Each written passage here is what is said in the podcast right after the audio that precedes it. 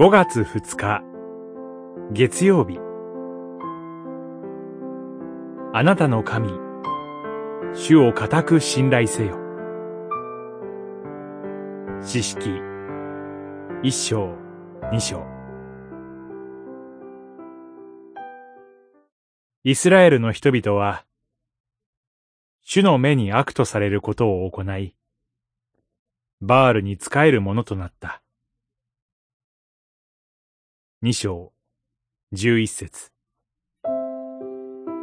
約束の地カナンへ侵入したイスラエルの人々でしたが、神の命令を果たさず、約束の地を征服しませんでした。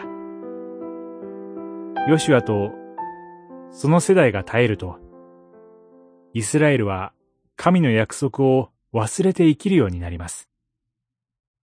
そして、カナン人を滅ぼすことなく、むしろ共存する道を選びました。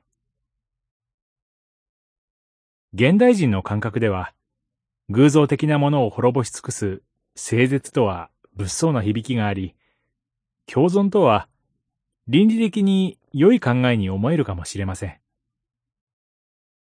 しかし、ここでは神の約束に信頼し、神の命令に従うことが大事です。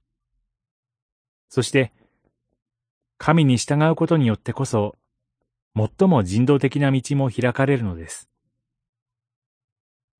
イスラエルは、カナン人との共存の道を選び、カナン人の偶像礼拝を好み、主の目に悪とされることを行うようになりました。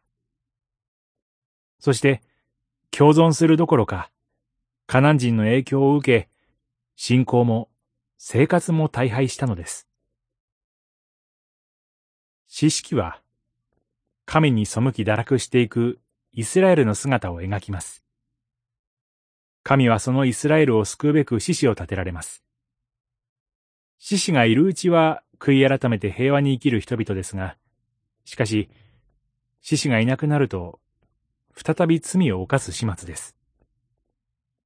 詩式は、その繰り返される過ちの歴史を通して、私たちに神の約束を信じ、神の命令に従って生きるよう呼びかけています。祈り。